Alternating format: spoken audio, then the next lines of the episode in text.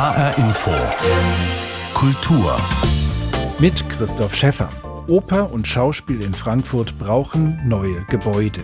Die sogenannte Doppelanlage am Willy-Brandt-Platz, lange ein Symbol für den Wiederaufbau Frankfurts im Geist der Moderne, ist marode. Eine Sanierung wäre ähnlich teuer wie Neubau.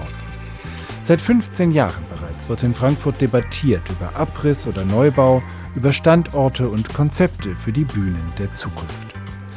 Vor ein paar Tagen hat Kulturdezernentin Ina Hartwig ihren Favoriten vorgestellt, die sogenannte Spiegel-Variante, mit der Oper und Schauspiel am Willy-Brandt-Platz bleiben würden, allerdings in Neubauten, die sich spiegelbildlich gegenüberstehen.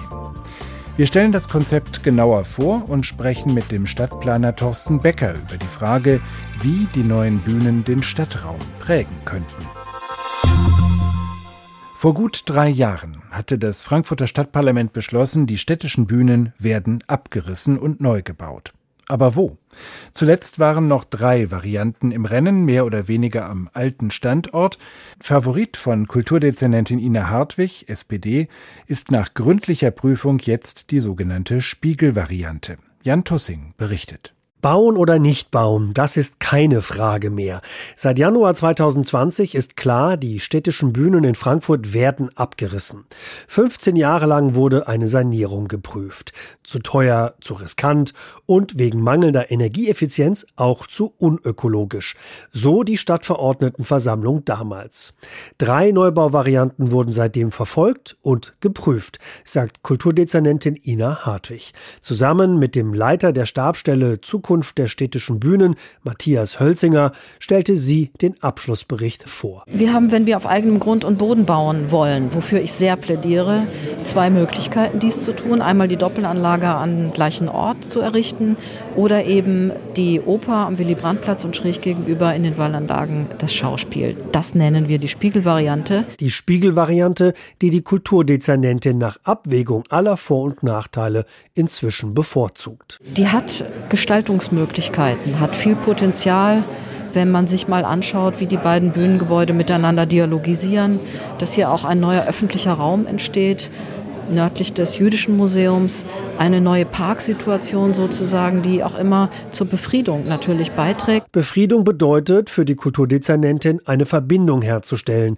zwischen dem Drogen-Hotspot Bahnhofsviertel und der Frankfurter Altstadt. Und hier wirklich eine Antwort zu finden für die Innenstadt, für die Krise oder die Fragen, die sich im Moment ergeben in Sachen Handel. Was wird aus dem Einzelhandel? ich bin davon überzeugt, dass die Funktionen der Kultur wichtiger werden in Zukunft und gebraucht werden, auch um sozusagen diesen öffentlichen Raum, diesen Stadtraum mitzugestalten, positiv mitzugestalten. Die dritte Variante, die Schaffung einer Kulturmeile entlang der Wallanlage mit einem Neubau der Oper an der neuen Mainzer Straße, komme für Ina Hartwig dagegen nicht mehr in Frage. Denn mit dem Neubau könnte dort früh frühestens 2028 begonnen werden, weil noch eine andere Baustelle besteht. Alle drei Varianten wurden im nun vorliegenden Abschlussbericht eingehend geprüft.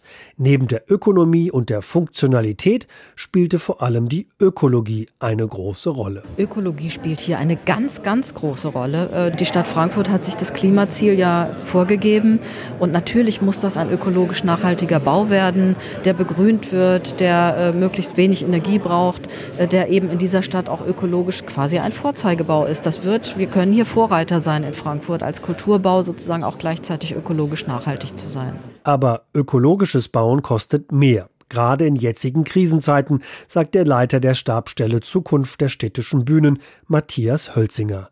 Er veranschlagt die Kosten für die neuen städtischen Bühnen inzwischen auf knapp 1,3 Milliarden Euro. Eine Preissteigerung um über 30 Prozent. Wir haben eine Baupreissteigerung in einer Höhe für jede der Varianten von ca. 350 Millionen Euro. Hintergrund ist die weltpolitische Situation. Bauen ist teurer geworden, Planen ist teurer geworden. Wann die Architekten die neuen städtischen Bühnen aber bauen und planen dürfen und vor allem in welcher der drei Varianten, das steht noch nicht fest. Der vorliegende Abschlussbericht wird nun erstmal den Stadtverordneten vorgelegt.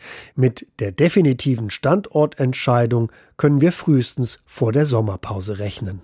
Das wäre ja schon mal was, denn erst wenn die Stadtverordneten über den Standort entschieden haben, kann es einen Architekturwettbewerb geben. Aber man darf ja schon mal träumen und sich vor Ort ausmalen, wie die Spiegelvariante für die städtischen Bühnen in der Praxis aussähe und welche Räume sie rund um den Willy-Brandt-Platz in Frankfurt eröffnen würde. Dazu habe ich mich bei strahlendem Sonnenschein und eisigem Wind mit Thorsten Becker verabredet. Er ist Stadtplaner mit eigenem Büro und Vorsitzender des Städtebaubeirats. Mit Blick vom Willy-Brandt-Platz auf Wallanlagen und Hochhäuser habe ich Thorsten Becker gefragt, welche Vision er hat von den künftigen Theaterbauten an dieser Stelle.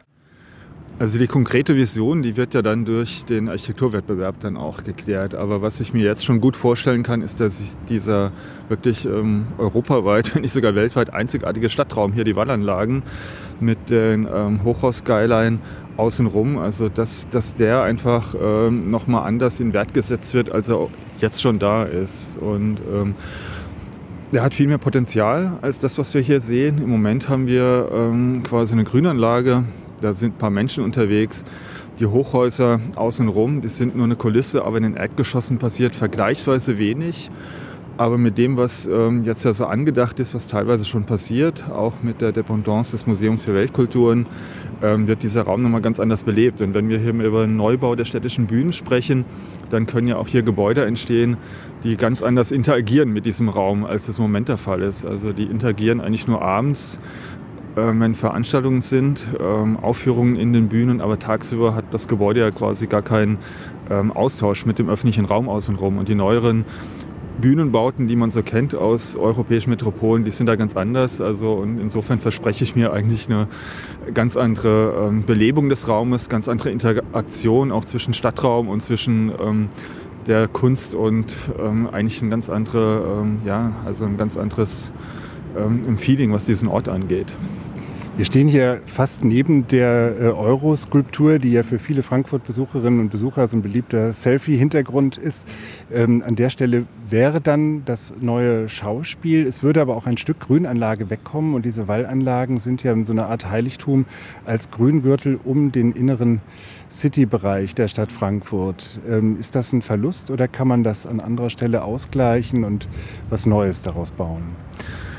Ähm, ich denke, es wird halt unterm Strich mehr Grünfläche auch entstehen können, wenn man das intelligent plant, weil es kommt ja jetzt nicht ein neues Gebäude zusätzlich dazu, sondern es geht nur um den Ersatz der Baumasse, die im Moment da ist. Die wird anders verteilt, die kann man intelligenter ähm, organisieren. Und wir müssen dann auch darüber nachdenken, dass wir jetzt versiegelte Flächen in den Wallanlagen von den Straßen, drüben die Straße Gallusanlage, die hat vier Fahrstreifen, das ist völlig überdimensioniert auch die Straße am Jüdischen Museum, die braucht man in der Form gar nicht mehr. Also wir können unterm Strich mehr Grünfläche erzeugen, als wir jetzt haben.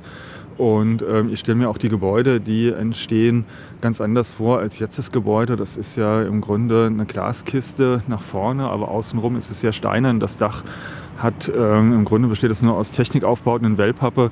Äh, mit einer begrünten Dachlandschaft und auch mit einer wirklich ökologischen Architektur können hier ähm, ganz andere Gebäude entstehen, als wir die jetzt kennen. Und unterm Strich ist die ökologische Bilanz, glaube ich, deutlich besser, als sie heute wäre. Ja. Trotz der Eingriffe an diesem konkreten Standort, aber summa summarum, also wäre es eine Verbesserung eigentlich der ökologischen Situation. Diese Lösung, die die Kulturdezernentin jetzt favorisiert, heißt Spiegellösung, weil die beiden Sparten der städtischen Bühnen, also Oper und Schauspiel, gespiegelt einander gegenüberstehen würden. Und der Willy-Brandt-Platz, der jetzt eigentlich nur eine Straßenbahnhaltestelle ist, wäre dann zwischen diesen beiden Gebäuden. Was kann aus diesem Platz werden in der Situation? Was ich halt faszinierend finde, ist an der Spiegellösung, ist, dass im Grunde sich eine Orientierung auch dann damit ändert. Im Moment ist ähm, das große Foyer, zeigt ja nur in eine Richtung nach Norden. Und dieser Kontrast quasi von dem ähm, Wolkenfoyer zu den Wallanlagen, der Kontrast dann von der Kultur ähm, zur, ähm, zum Grün und auch zu den, ähm, zu den Banken, der ist ja sehr faszinierend. Aber zusätzlich würde noch was anderes dazukommen dann zukünftig, nämlich dass ein Gebäude nach Süden guckt ähm, Richtung Main. Und ähm, das finde ich ist eine ganz andere Dimension, die noch dazukommt. Und die beiden Gebäude die würden ja bei der Spiegellösung nicht direkt gegenüberstehen, sondern so versetzt. Und das heißt, das eine schaut nach Norden mit dem Foyer ähm, in die Grünanlagen, wie bisher auch, und guckt die Banken an. Das andere guckt dann nach Süden zum Main und in eine ganz andere ähm, Richtung auch. Und das finde ich eigentlich sehr spannend, ähm, dass die einerseits gegenüberstehen, aber dann doch nicht so frontal, sondern auch ein Stück weit aneinander vorbeischauen. Und da entsteht ein sehr spannungsvolles Verhältnis in dem Stadtraum dazwischen. Aber auch ähm, was sozusagen die metaphorische Ebene angeht. Also das stelle ich mir sehr spannend vor. Da wird was, was anderes, was, was, was Spannenderes entstehen als das, was wir im Moment eigentlich haben. Eine der Ideen, die noch in der engeren Wahl waren, war ja die Kulturmeile, also die Idee, zwischen dem Jüdischen Museum bis zur Alten Oper entlang der Wallanlagen mehrere Kulturinstitutionen zu haben und eben die Oper ein ganzes Stück weiter weg äh, nördlich von hier zu bauen, dann wäre sie deutlicher eine Perlenkette in den verschiedenen Kulturinstitutionen, die hier sind, auch mit der Dependance des Museums für moderne Kunst und äh, dem Museum für Weltkulturen. Das geht jetzt nicht offenbar aus verschiedenen Gründen. Funktioniert die Idee der Kulturmeile trotzdem? Ich denke schon, dass die Idee der Kulturmeile auf gar keinen Fall aufgegeben werden dürfte, weil die Idee ist ja bestechend, dass wir das äh, Museumsufer, was sich ja linear am Mainufer entstreckt, dann ähm, nach Norden hin sozusagen mit ähm, diesem fantastischen Stadtraum jetzt hier der ähm, Wallanlagen dann nochmal verschmelzen und was Neues dazukommt und quasi diesen Raum dann hoch bis zur alten Oper dann auch ähm, anders bespielen. Man sieht es ja hier, wenn man jetzt nach ähm, Norden in Richtung Alte Ober guckt, man nimmt den Raum eigentlich gar nicht richtig wahr. Da ist dann der Kiosk, da ist ähm, rechts eigentlich ein sehr toller Raum in die alte Commerzbank Schalterhalle, Kaiserstraße 30, die sich gar nicht zum, ähm, zu den Wallanlagen öffnet. Und ich kann mir schon sehr gut vorstellen, dass wenn die Sparkasse ihr Areal auch neu gestaltet, das wird ja irgendwann auch der Fall sein, dass auch da kulturelle Einrichtungen im Erdgeschoss dann ähm, Platz finden. Welche das sein können, da kann man ja ähm, ganz ausführlich darüber diskutieren. Ich finde zum Beispiel das Thema Fotografie in Frankfurt als Kunstform völlig unterbelichtet. Ich kann mir auch so eine große Ausstellungshalle vorstellen, wo zum Beispiel zeitgenössische Fotografie auch ausgestellt wird. Und wie der Raum funktioniert, das sieht man ja so ein bisschen an einem Taunusturm mit der Gastronomie und auch dem sehr großen Foyer unten. Also wo ich finde, da ist Frankfurt wirklich metropolitan, also einfach als Raum an der Stelle und sowas kann man sich ja wunderbar vorstellen, wenn auch noch der ähm, Sockelbereich jetzt von dem Eurotower umgestaltet wird, also dass hier einfach so ein Raum entsteht bis hoch zur alten Oper, wo die Erdgeschosse belebt sind und wo wirklich so dieses ähm, Central Park Feeling in klein hier entstehen würde. Central Park Feeling mitten in Frankfurt. Der Stadtplaner Thorsten Becker über Neubauten für Schauspiel und Oper am Willy-Brandt-Platz und ihre Einbettung in ein neues Kulturquartier, das nicht nur am Abend lebendig sein soll, sondern auch tagsüber. Die Anforderungen an die Architektur der neuen Bühnen besprechen wir gleich. Zunächst ein Blick ins baskische Bilbao, mit rund 350.000 Einwohnern weniger als halb so groß wie Frankfurt. Und doch wurde Bilbao zum bekanntesten Beispiel für eine Stadt, die durch einen Kulturbau einen Aufschwung erlebt. Die Rede ist von dem 1997 eröffneten Guggenheim Museum für moderne Kunst des Architekten Frank O'Gary. Oliver Neuroth startet seinen Besuch bei einem blühenden Hund von Jeff Koons direkt vor dem Eingang. Eine Besuchergruppe bestaunt Papi, einen gut zwölf Meter großen Hund. Er thront seit den Anfangstagen des Guggenheim Museums auf dessen Vorplatz, ist somit das Kunstwerk, das man auch ohne Eintrittskarte betrachten kann. Fast jeder, der hier vorbeigeht, wirft einen Blick auf den Hund, denn er ist bunt. An ihm wachsen 60.000 bis 70.000 Blumen, erklärt Museumsdirektor Juan Ignacio Vidarte. Diese Skulptur hat eine Haut, es ist ein lebendes Kunstwerk. Zweimal im Jahr wird Papi neu bepflanzt. Im Winter sind es hauptsächlich Stiefmütterchen, im Sommer verschiedene Blumen, denn in dieser Jahreszeit wächst ja einfach mehr. Der bunte Hund wirkt wie ein Kontrast zu dem silbernen Bauwerk dahinter. Die Wände des Museums bestehen aus Titanplatten. Sie sind gewellt wie Fischschuppen, glänzen in der Sonne. Soll das Gebäude vielleicht ein übergroßer Fisch sein? Besucher rätseln immer wieder, was Star-Architekt Frank O'Geary mit dem Gebäude darstellen wollte. Der baskische Schriftsteller Joseba Zulaika hat die Geschichte des Museums recherchiert und ein Buch über das Guggenheim geschrieben. Para mí, lo mejor für mich ist die beste Metapher, alle sind interessant, die Artischocke mit ihren verschiedenen Außenhäuten. Aber Giri sagte selbst einmal, das Gebäude solle ein Schiff darstellen, ein gesunkenes Schiff. Eine Erinnerung an die Geschichte der Stadt Bilbao. Sie lebte jahrzehntelang gut von der Schifffahrt, vom Schiffbau und der Stahlproduktion bis in die 70er Jahre. Dann waren die Industrien veraltet, Werften gingen pleite, Bilbao verwaiste.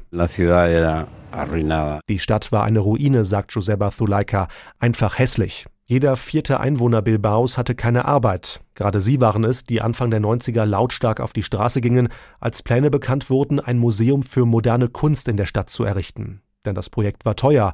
Rechnet man die Gesamtkosten auf die Einwohner des Baskenlandes um, verschlang der Bau 1000 Dollar pro Person. Als die Guggenheim-Delegation aus New York anreiste, um den möglichen Standort des Museums zu begutachten, mussten die Planer Tricks anwenden. Primero, no querían venir en coche, Erst einmal sollte die Delegation nicht mit dem Auto vom Flughafen Bilbao in die Stadt gefahren werden, denn dann hätten die Leute ja die ganzen Fabrikruinen gesehen und die Demonstrationen gegen das Museum. Also wurden sie in einen Hubschrauber gesetzt, flogen über die schönen Teile des Baskenlandes, die grünen Hügel und wurden direkt nach Vitoria gebracht. In die Hauptstadt des Baskenlandes. Dort wurde das berühmte baskische Essen aufgetischt, von dem die Delegation in höchsten Tönen geschwärmt haben soll. Schließlich gab sie ihr Okay für den Standort Bilbao, ohne die Stadt und ihre Probleme im Detail gesehen zu haben. Eine Verwandlung setzte ein. Bilbao wurde zu einer Großbaustelle an jeder Ecke modernisiert. Industrieruinen sieht man heute kaum noch, wenn, dann sind sie als historisches Kunstwerk aufgemöbelt. Das Guggenheim Museum bildet das Herzstück des neuen Bilbaos. Experten sprechen vom Bilbao-Effekt, wie man mit Kunst und Kultur eine Stadt wiederbeleben kann. Der Deutsch-Baske Iñaki staunt darüber. Vor 20 Jahren ist hier niemand gekommen und jetzt sehen Sie das überall Touristen. Heute ist die Stadt voll. Und das soll sie auch bleiben, sagt Museumsdirektor Juan Ignacio Vidarte. Er will, dass das Guggenheim Museum auch in den nächsten Jahren ein Besuchermagnet für Bilbao ist. Das Konzept des Hauses werde nicht verändert. Zeitgenössische Kunst des 20. Jahrhunderts, ein Teil in einer Dauerausstellung, ein Teil in wechselnden Schauen. Es geht weniger um Malerei und Skulpturen, mehr um Installationen, Audio- oder auch Videokunst. Eh, Grundlegend ist, dass der Geist des Museums erhalten bleibt. Dieser Geist zeichnet sich dadurch aus, dass wir die Dinge mit Ehrgeiz angehen. Wir wollen Kunst zeigen, die es in anderen Häusern nicht zu sehen gibt. Wir möchten unseren Gästen einzigartige Erlebnisse bieten, heute und auch noch in 20 Jahren. Das ist die Richtung unseres Museums und das war sie auch immer schon. Als Bilbao-Effekt wird die gezielte Aufwertung von Orten oder ganzen Städten durch herausragende Architektur bezeichnet. Und immer wieder sind es Kulturbauten, die diese Rolle spielen sollen. Die Elbphilharmonie in Hamburg oder die Opernhäuser von Oslo und Kopenhagen sind weitere Beispiele. Können oder sollten auch die Neubauten von Oper und Schauspiel in Frankfurt solch einen Effekt haben? Das habe ich den Stadtplaner Thorsten Becker gefragt. Die Erwartungen haben wir schon. Ähm, wobei ich würde schon denken, dass wir als Frankfurter jetzt nicht unbedingt nach Bilbao schauen oder nach Kopenhagen oder nach Oslo. Das sind alles hervorragende ähm, Bauten, sondern wir brauchen schon unsere spezifische eigene Lösung. Aber die muss ähm, international absolute Spitzenklasse sein, auch was die Architektur angeht. Und ähm, mit einem Architekturwettbewerb, der sollte wirklich unverzüglich jetzt auch starten. Äh, ich hoffe auch, dass die Stadtverordneten das wirklich ganz schnell entscheiden, weil ich weiß nicht, warum man jetzt noch weiter die Entscheidung hinauszögern sollte. Es sind alle Fakten jetzt auf dem Tisch, das ist wunderbar aufgearbeitet. Ähm, man kann jetzt die Entscheidung einfach treffen zugunsten dieses Standorts. Und ähm, falls da noch im Detail offene Fragen sein sollten, wo genau ist jetzt der Neubau, wie groß sind unterm Strich die neuen Grünflächen, die entstehen würden, wie ist die Erschließung, das wird ja auch manchmal ein bisschen kritisch hinterfragt. Also ähm, wenn so der Theaterneubau sich zur Kaiserstraße orientiert, ist das nicht eine Rückseite. Ich glaube nicht, dass es eine Rückseite ist, das kann man anders organisieren.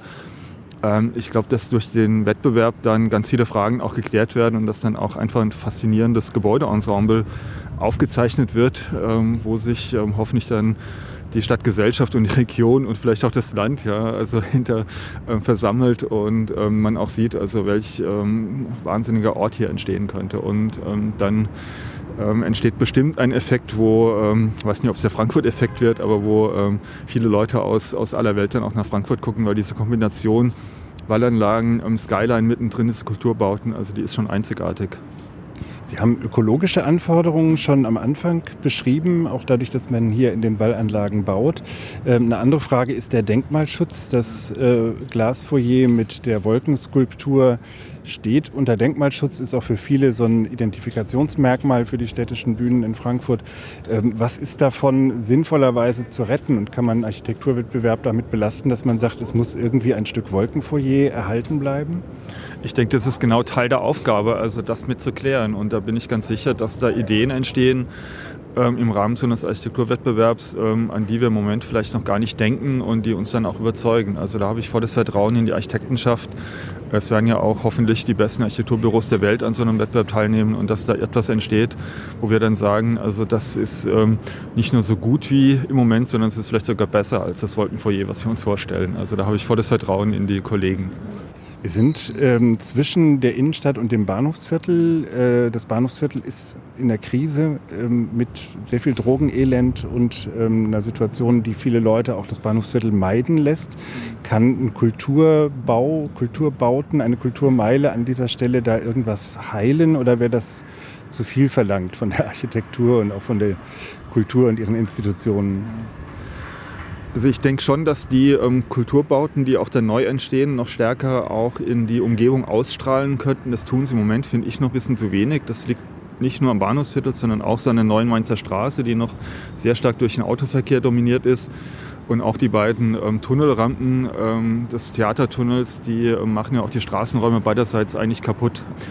Die Idee wäre schon, dass hier so eine Art um, Kulturquartier auch entsteht, ähm, wo dann neben den ähm, offiziellen städtischen Einrichtungen auch sich private Institutionen dann noch ähm, wiederfinden. Ähm, das English Theater haben wir ja auch auf der anderen Seite und dass hier einfach so ein ähm, Quartier entsteht, in dem dann auch noch mehr Bars sind, ähm, vielleicht noch mehr Clubs und in dem einfach rund um die Uhr sozusagen auch ein, ein kulturelles Leben dann auch stattfindet. Und das würde dann schon auch in das Bahnhofsviertel wirken. Aber die eigentliche Bahnhofsviertel-Problematik, die ist, die ist speziell. Also ich glaube jetzt nicht, dass man die Kultur dafür jetzt ähm, heranziehen kann, um zu sagen, also mit dem Neubau, also lösen sich von ganz alleine alle Probleme im Bahnhofsviertel. Also so wird es nicht sein. Der Stadtplaner Thorsten Becker, zugleich Vorsitzender des Städtebaubeirats, über die Chancen, die neue Bühnengebäude in Frankfurt für die Stadtentwicklung mit sich bringen können. Jetzt soll schnell der Architekturwettbewerb starten, fordert Thorsten Becker und wünscht sich international herausragende Teilnehmerinnen und Teilnehmer. So war es auch in Athen beim Wettbewerb um die Erweiterung des Archäologischen Museums. Den hat jetzt gerade der für Museen weltweit gefragte Architekt David Chipperfield gewonnen, und auch in Athen geht es um die Aufwertung eines problematischen Stadtteils durch einen Kulturbau, berichtet unser Korrespondent Moritz Pompel. Die wohl feinste Sammlung antiker griechischer Kunst fristet ein Schmuddeldasein. Athens Archäologisches Museum liegt an einer stark befahrenen Straße in einer etwas düsteren Ecke der Stadt. Luftlinie sind es zwei Kilometer zur Akropolis. Vergleichsweise wenige Touristen verschlägt es hierher. Eine halbe Million im Jahr. Andere Museen mit einer solchen Sammlung kommen auf zwei, dreimal so viele Besucher. Ein paar deutsche Gäste stehen vor dem Säulenbau aus dem 19. Jahrhundert, mit einem etwas kahlen Park davor, der vom Straßenlärm überflutet wird. Es ist wirklich ein echtes Crackviertel. Wir haben 20 Jahre in St. Pauli gewohnt. Wir kennen uns also aus. Also es könnte noch grüner sein. Wenn das also umgestaltet wird, hätte ich nichts dagegen. Griechenlands Ministerpräsidenten geht es genauso. Er hat den Verfall des historischen Zentrums über die Jahre mitbekommen, sagt Kyriakos Mitsotakis. Deshalb soll das Museum jetzt komplett umgebaut werden. Mit der Frage, wie können wir das archäologische Museum nicht nur erweitern, sondern auch ein neues Wahrzeichen für die Stadt schaffen? Und vor allem dieses symbolische Projekt als Chance nutzen, ein ganzes Stadtviertel wiederzubeleben. Um den Umbau soll sich der britische Architekt Sir David Chipperfield kümmern. Er und ein ganzes Team an beteiligten Architekturbüros und Landschaftsarchitekten haben die Jury mit ihrem Entwurf überzeugt und namhafte Konkurrenten wie die Schweizer Herzog und de Meuron oder den Franzosen Jean Nouvel ausgestochen. Museen, sagt Chipperfield, sind immer interessant. In Berlin hat er die Museumsinsel maßgeblich mit umgestaltet. Das Archäologische Museum hier in Athen ist besonders faszinierend. Die Sammlung ist herausragend. Wir haben jetzt die Möglichkeit bekommen, diese Sammlung anders zu präsentieren und eine bessere Beziehung herzustellen zwischen dem Museum und der Stadt. Für diese Beziehung soll der Museumseingang direkt an die Straße heranrücken. Das, was heute Park ist, wird wie ein Teppich komplett um eine Etage angehoben. Von einem Innenhof in der Mitte wird dann eine Treppe in das heutige alte Museumsgebäude führen. Aus der Luft betrachtet ändert sich gar nicht so viel, denn das Dach des Neubaus wird wieder zum Park mit Bäumen und Fußwegen darauf. Aber darunter entstehen 20.000 Quadratmeter neue Ausstellungsfläche. Die berühmtesten Ausstellungsstücke, die heute oft im Halbschatten zwischen anderen Exponaten stehen, bekommen teils eigene Räume mit Tageslicht von oben. Etwa die lebensgroße Bronzestatue eines jungen Reiters mit Pferd oder die mutmaßliche Goldmaske des Agamemnon. Zusätzlich können viele weitere Funde ausgestellt werden, die im Depot liegen. Derzeit ist gerade mal für jedes zehnte Stück Platz in den Ausstellungsräumen. Griechenlands Kulturministerin Lina Mendoni sagt, die Vergrößerung des Museums trägt auch dazu bei, dass sich ein ganzer Bereich hier im alten Stadtkern erholt. Wir schaffen ein extrovertiertes Museum, das zur Stadt hin offen ist und in ständigem Austausch mit der Bevölkerung. Wenn alles nach Plan läuft, soll der Umbau in fünf Jahren fertig sein, sagt Architekt David Chipperfield. Zumindest theoretisch. Denn wir wissen ja alle, was mit Theorien so passiert. Kulturbauten als Chance für die Stadtentwicklung. In Frankfurt bietet sich diese Perspektive jetzt mit den geplanten Neubauten der städtischen Bühnen am Willy-Brandt-Platz. Und das war HR Info Kultur mit Christoph Schäffer. Den Podcast zur Sendung gibt's bei hrinforadio.de und in der ARD Audiothek.